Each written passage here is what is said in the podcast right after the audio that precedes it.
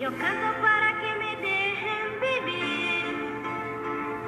Yo canto para que sonría mamá. Yo canto porque sé el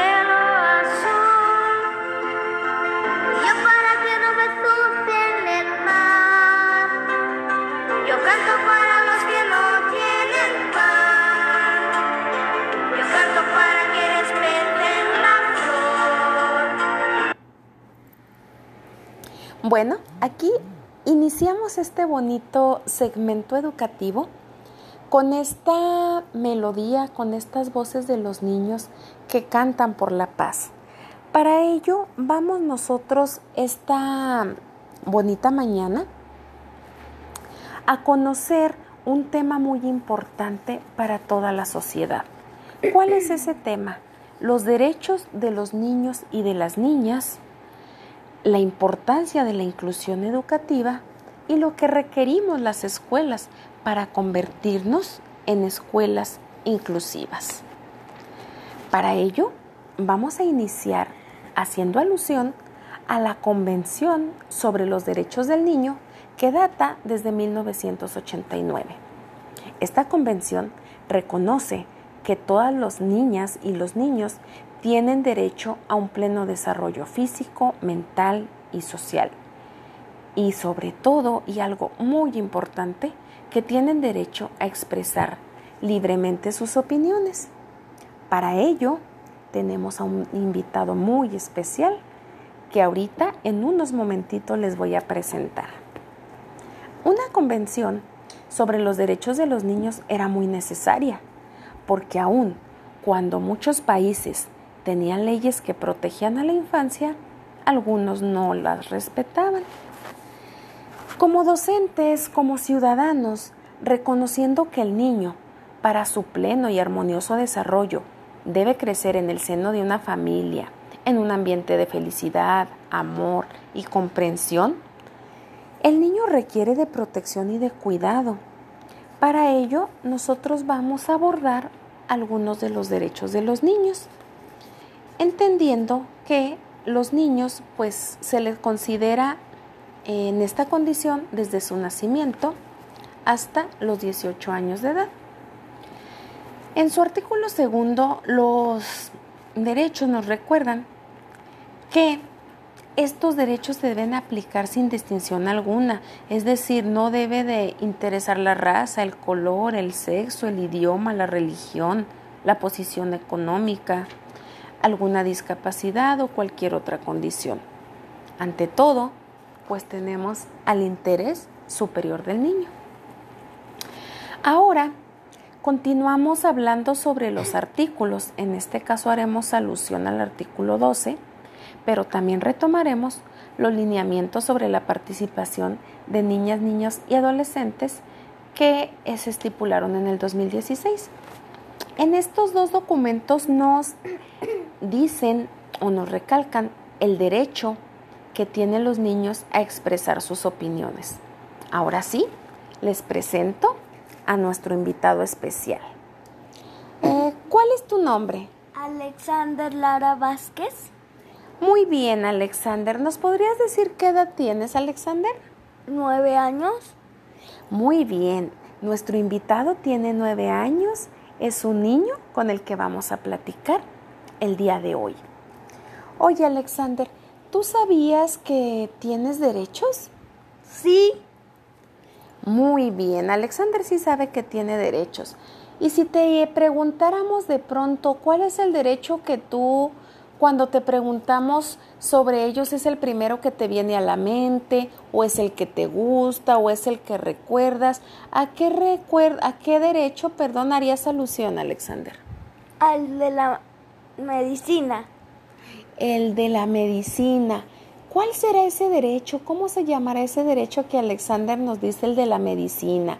A ver, ¿será el derecho a la salud, Alexander? Sí. Muy bien. Oye, ¿por qué es el primero que te viene a la mente, Alexander, ese derecho? Nada más se me vino. Nada más se te vino a la mente. Muy bien. Oye, ¿y tú cómo crees que se ejerce contigo el derecho a la, a la salud, Alexander. ¿Cuándo crees que se pone en práctica el derecho a la salud contigo? A mí me parece que es cuando estás enfermo. Ok, cuando está, ¿y qué pasa cuando estás enfermo? Pues te enfermas y vas al doctor. Y vas al doctor. ¿Y a ti cuando te enfermas te llevan al doctor, Alexander? Sí. Muy bien. Entonces Alexander considera que él lo llevan al doctor y pues con eso se está ejerciendo el derecho a la salud. Oye, Alexander, y yo tengo una pregunta. Este, ¿tú sabías que existe el derecho a la educación? Sí. Ok, tú sí sabías que existe el derecho a la Yo educación. voy a la escuela. Tú vas a la escuela, entonces ahí Alexander está ejerciendo su derecho a la educación porque él dice que él va a la escuela. Oye, Alexander, ¿y sabías que tienes derecho a tener una familia? ¿Sí? Muy bien. Alexander sabe que él tiene derecho a tener una familia. Oye, Alexander, ¿y si un niño no tuviera familia, ¿tú quién crees que lo debería de cuidar? Los niños DIFs. Serían niños DIF. ¿Tú has oído hablar o habías escuchado ese término antes? No, ¿No? ¿Y por qué dices entonces que los niños DIF? porque he oído. Ah, entonces sí has escuchado. Muy bien. Entonces yo te cuento, Alexander, que un documento en su artículo 20 nos dice que el niño tiene derecho a la protección y asistencia especial del Estado. Tú lo decías, pues puede ser el desarrollo integral de la familia, como lo es el DIF, o pueden colocarlos en algún hogar de guardia, o bien pudiera o darse la adopción o adoptarlos. Muy bien, Alexander, muchísimas gracias. Ahorita vuelvo contigo, Alexander, ¿me permites poquito? En el artículo 23, los estados partes reconocen que el niño con alguna discapacidad mental o física debe disfrutar de una vida plena y en condiciones que aseguren su dignidad. Y como ahorita lo comentábamos con Alexander, hacíamos alusión al artículo 28, ¿verdad? Donde se habla acerca del derecho a la educación. Papás, ah, mamás, abuelitos, tíos, niños, sociedad en general que nos está escuchando por este medio, debemos de saber que los niños tienen derecho a ir a la escuela, que el Estado debe de prever o debe de brindar, debe de retomar cierta obligatoriedad para que se brinde esa educación a los niños. Y algo muy importante es la aplicación de la disciplina escolar, que cuando se aplique cierta disciplina en las escuelas, se respete a los niños y a su dignidad. Entonces aquí le haríamos la última pregunta a Alexander. Eh, ¿Qué te parecen las reglas que había en tu escuela, Alexander? Muy malas. ¿Por qué eran muy malas, Alexander? ¿Qué no te gustaba? No podía hablar y no podía... Ay, se me fue. Muy bien, no, no te preocupes, Alexander. Alexander nos dice que no podía hablar.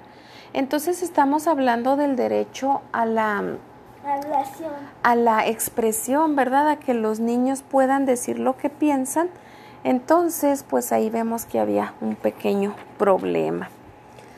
Aquí también es importante retomar no solo, como decía ahorita Alexander, ¿verdad? Pues no me gustaba que no me dejaran hablar o opinar lo que pensaba, pero muchas veces también se da esta, no solo el prohibirles algo, sino el discriminarlos, el cuando no les damos oportunidad de integrarse a todas las actividades. Entonces, aquí es importante retomar que la inclusión educativa es una tarea que nos compete a todos, tanto a la escuela como a la sociedad en general. Cuando hablamos de inclusión es hablar de tolerancia, de respeto, de solidaridad, pero sobre todo es hablar de aceptación de las personas independientemente de sus condiciones. Claro que hay un gran camino recorrido, ¿verdad? Desde la integración hasta la inclusión, pero sepamos que todas las personas con necesidades educativas especiales, los niños, las niñas, necesitan formar parte activa en el aula.